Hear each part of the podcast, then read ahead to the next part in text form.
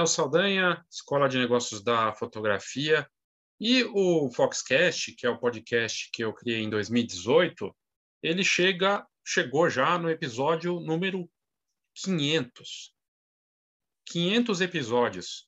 Desde 2018, quando eu comecei, eu não podia imaginar que ia ter tanto conteúdo assim para falar e teve momentos que teve mais, momentos que teve menos. Ultimamente tem bastante coisa ali, porque eu estou aproveitando os conteúdos aqui do canal, né? Tem o canal do YouTube e não tem como não aproveitar nesses conteúdos porque é uma forma de chegar para muita gente.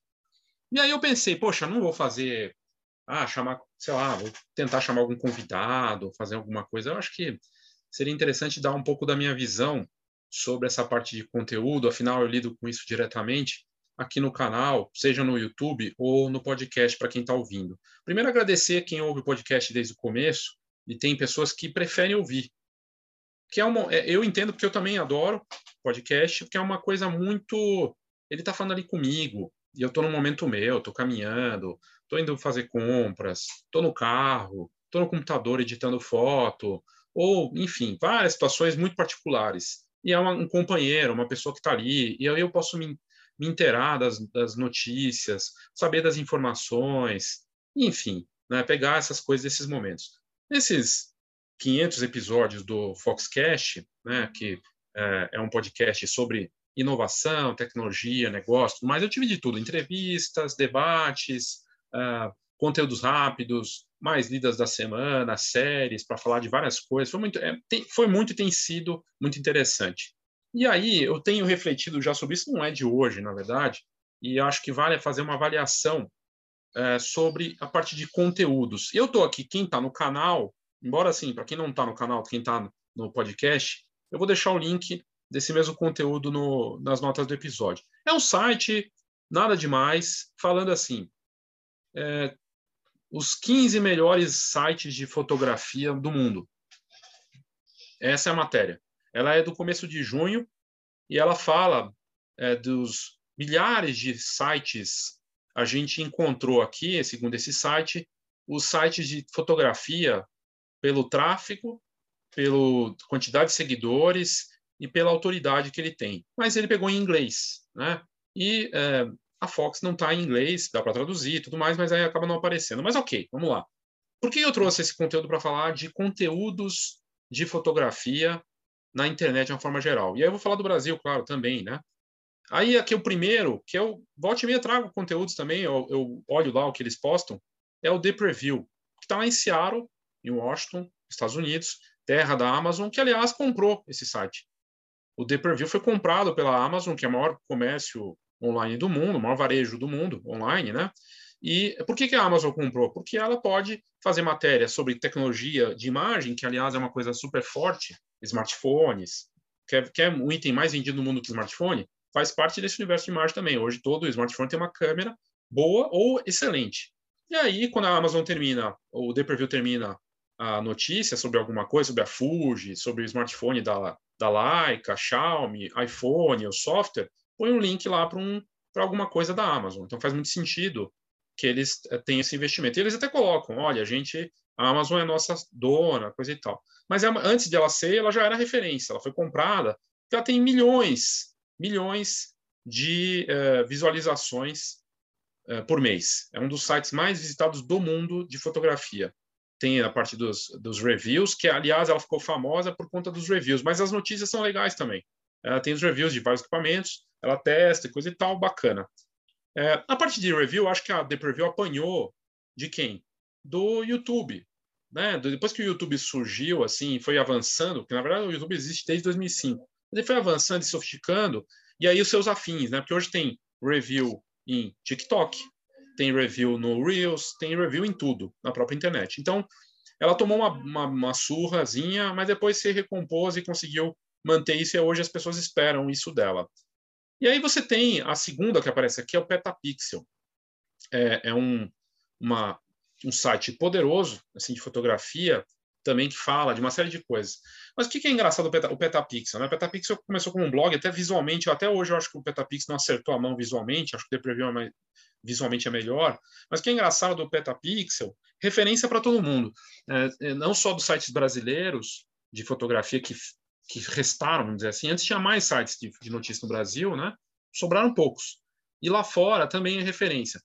Uh, Petapixel vai para um lado de falar um pouco de tudo da fotografia, mas é sempre um foco. Se você olhar tanto The Preview quanto Petapixel, que são dois dos maiores sites de audiência mundial hoje, os dois têm algo em comum. O quê? Eles são muito voltados para quem gera a imagem. Né? Eles falam do, da saída, da impressão, mas é muito mais sobre captura. Né? Muito mais sobre o universo do fotógrafo.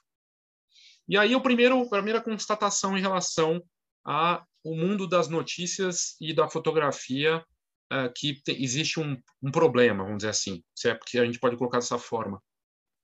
O, a fotografia, eu sei que fotógrafos representam a maior parte do mercado, né, no mundo todo. Você vai ter muito mais fotógrafo que qualquer outra área da fotografia. Mas ela não é só de fotógrafos.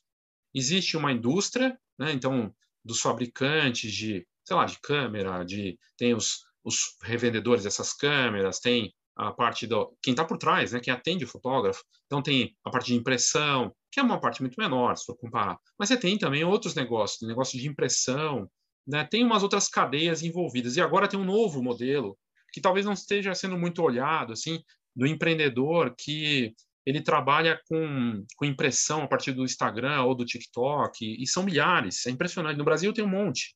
E esse universo não é abordado.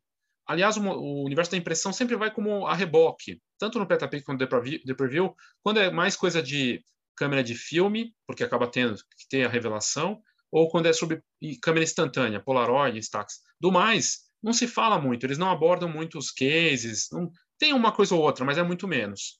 E isso é limitante, porque o mercado é maior que isso. Você tem gente vendendo coisas para decoração com foto, tem a coisa da, do papel em si, das mídias, dos aplicativos. A própria parte do smartphone eles abraçaram, mas tardiamente até.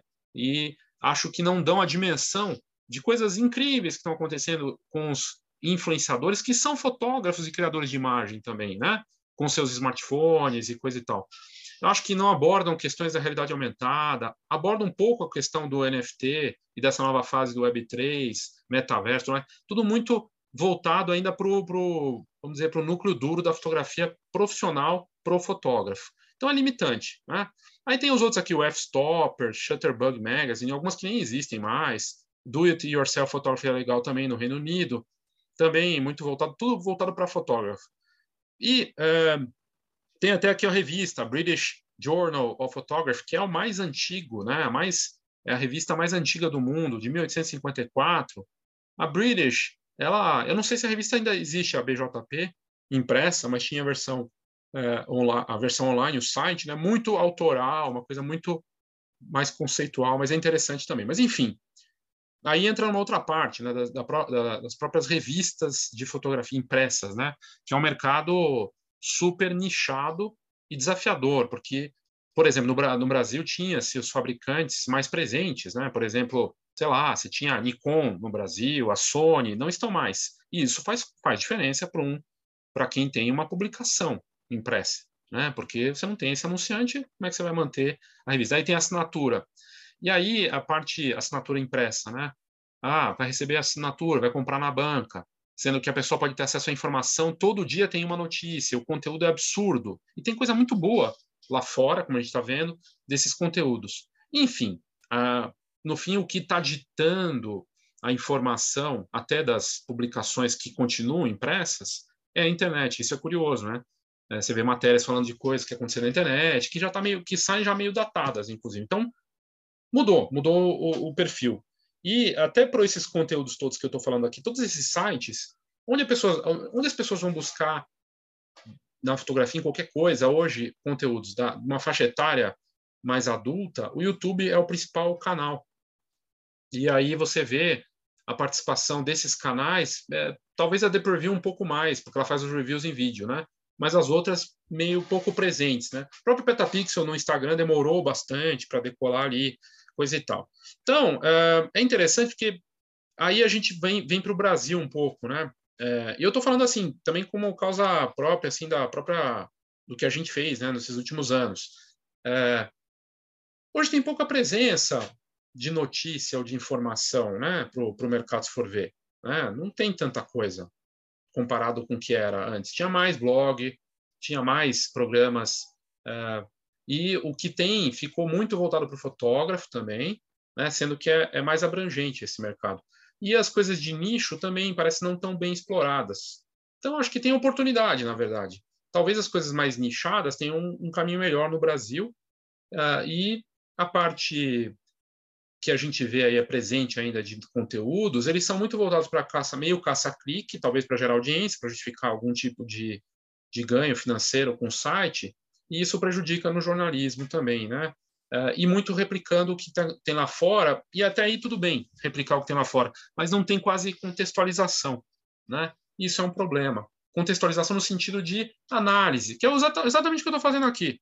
Podia ter, escrever esse, isso, tudo que eu estou falando, e aí tem essa questão também. Quantos leriam? Por isso, melhor fazer um podcast ou um vídeo. Mudou, mudou o mercado. E a parte de conteúdo tem que ser feita dessa forma. E não é problema, é interessante que é uma conversa, você traz né, um conteúdo que você faz de um jeito diferente. Mas é uma mudança e ela precisa ser notada, precisa ser observada. E aí depois, aí completando 500 episódios de podcast, né, é, fica muito claro para mim que há pouca contextualização, ou seja, é fácil replicar o conteúdo. Você pode pegar uma foto daquela, daquele, daquela notícia, postar achando que ninguém vai perceber que aquilo já saiu em outro lugar, como se você fosse o primeiro, que é uma besteira enorme. Muita gente ainda faz isso, né, colocando link, coisa e tal, e não fazendo uma análise dela, como ela se identificou com aquilo. Né? E aí você vê que os canais que fizeram sucesso, até de YouTube, desses caras de fotografia, eles colocam uma pegada muito pessoal uma visão pessoal, contextualiza, dá um perfil, dá identidade. Então, a minha dica é para todo mundo que consome conteúdo, primeiro, é, ter atenção nessa parte né, e é, pensar, quando estiver lendo uma matéria, que talvez seja no site brasileiro, seja qual for ou que alguém postou, será que isso está contextualizado? Né? Qual a implicação disso? Né? Isso é uma questão. E é, a parte de, para quem pensa em gerar conteúdo, é, pensar na questão da identidade e do nicho.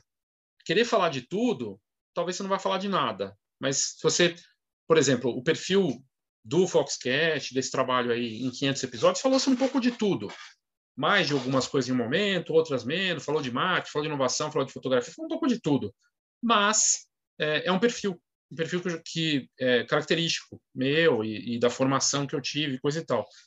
E eu acho bacana, porque a fotografia é mais do que só uma coisa, ela envolve muitas, mas é o meu perfil. Agora, existe o potencial. Por exemplo, deve ter né, podcast para falar de fotografia analógica nesse momento. Nesse momento em que a fotografia analógica está presente no Instagram ou nas redes sociais, no TikTok. Ninguém está falando disso direito. Né? Uh, ah, para falar da, sei lá, de causas da fotografia, para falar de um estilo, de uma causa sua, de algo que você acredita levar, trazer, mas com uma coisa de identidade sua. E desses negócios que não estão aparecendo, né? Não tem um canal de decoração com foto, não tem um canal, sei lá, parece que falta. Ou se tem, não está aparecendo direito também. Tem essa questão com a coisa do ruído, muita gente gerando conteúdo. Todo mundo é um canal. Todo mundo. Uma conta no Instagram pode ser um canal de notícias e você compete com todo mundo. Daí, de novo, que é legal achar sua identidade e pensar que você vai fazer um conteúdo, seja escrito em áudio, vídeo, para poucos, e que se ele for bacana, ele vai crescer no tempo. Né? Mas mais do que a audiência, é a qualidade dessa audiência, certamente. Enfim, uh, nesses 500 episódios, aí esse aqui uh, já, tá, já passou desse número 500, mas a sensação de que existe espaço para coisas diferentes, com identidade, extremamente nichadas e acho muito difícil dessas coisas fugirem da parte do vídeo.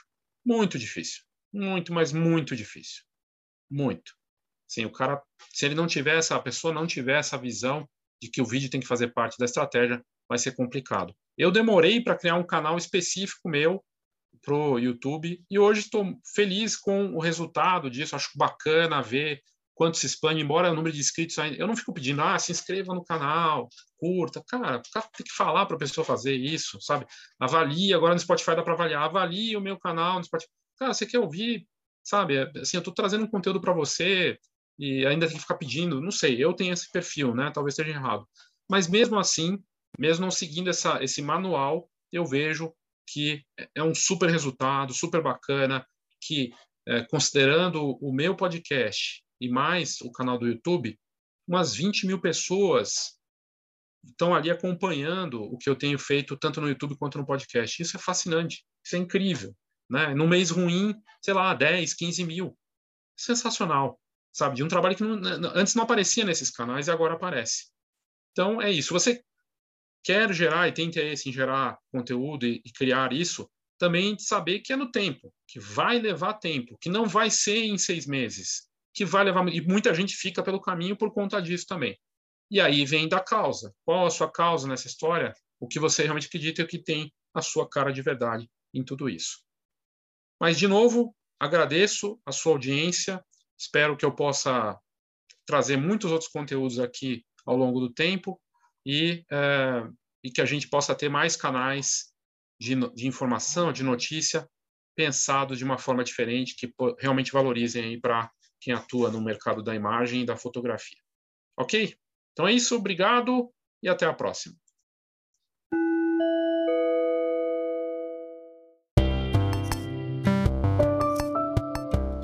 No próximo dia 28 de junho, eu vou fazer mais um ponto de contato ao vivo com quem tem interesse em valor na fotografia. O que eu quero dizer com isso? Eu tenho falado bastante sobre NFTs, trazido conteúdos aqui frequentes, e talvez você esteja até se falando, poxa, é, cara, só falar disso. É óbvio que eu vou falar disso. É onde está o valor na fotografia, onde as coisas mais interessantes estão acontecendo. É um mercado de valor, de retornar valor, onde artistas brasileiros e internacionais estão faturando de verdade com fotografia, em que uma foto ou uma coleção de fotos podem valer 50 mil reais e tem gente vendendo esse valor. Ou uma imagem em NFT sendo vendida por 6 mil reais é algo fascinante, é uma oportunidade de fato de devolver o valor que a gente destruiu. A gente, eu digo, quem está nesse mercado nos últimos 20 anos com a fotografia digital, a coisa foi deteriorando e agora chega essa oportunidade. Algo que vem com o blockchain, que eu já vinha falando desde 2018, inclusive aqui no podcast, e que se torna concreto, se torna possível da gente visualizar e que está acontecendo de fato. E no Brasil, a oportunidade que é fascinante é porque está começando. É um movimento que teve um pequeno início em 2021. Alguns artistas, fotógrafos perceberam essa oportunidade e mergulharam nisso, mas que ganha, se acelera, ganha força em 2022. E eu nem consigo imaginar como que vai estar no ano que vem, porque de um ano para cá tanta coisa aconteceu e você vê as empresas que estão envolvidas com esse mercado. Mastercard, Starbucks, Samsung, Instagram, Twitter, Warner, entre outras grandes marcas de tecnologia, grandes marcas de luxo e grandes nomes da fotografia com oportunidade para novos nomes dentro desse mercado, novos talentos que têm um trabalho bacana. Não, não é fácil, não é um botão mágico, não é receitinha pronta, não é só apertar um botão, dá muito trabalho, tem muita informação. Por isso mesmo do curso, que não é só um curso, é uma comunidade que você faz parte e que está crescendo e que vai crescer mais, eu tenho certeza. Eh, num valor que não é nem um pouco absurdo, até porque dá para parcelar. E para saber mais e participar dessa próxima turma, dia 28 de junho, ou entrar agora na comunidade, se você quiser, é só me mandar uma mensagem uh, e você já pode fazer parte, ter acesso aos conteúdos e garantir sua vaga no curso do dia 28 de junho.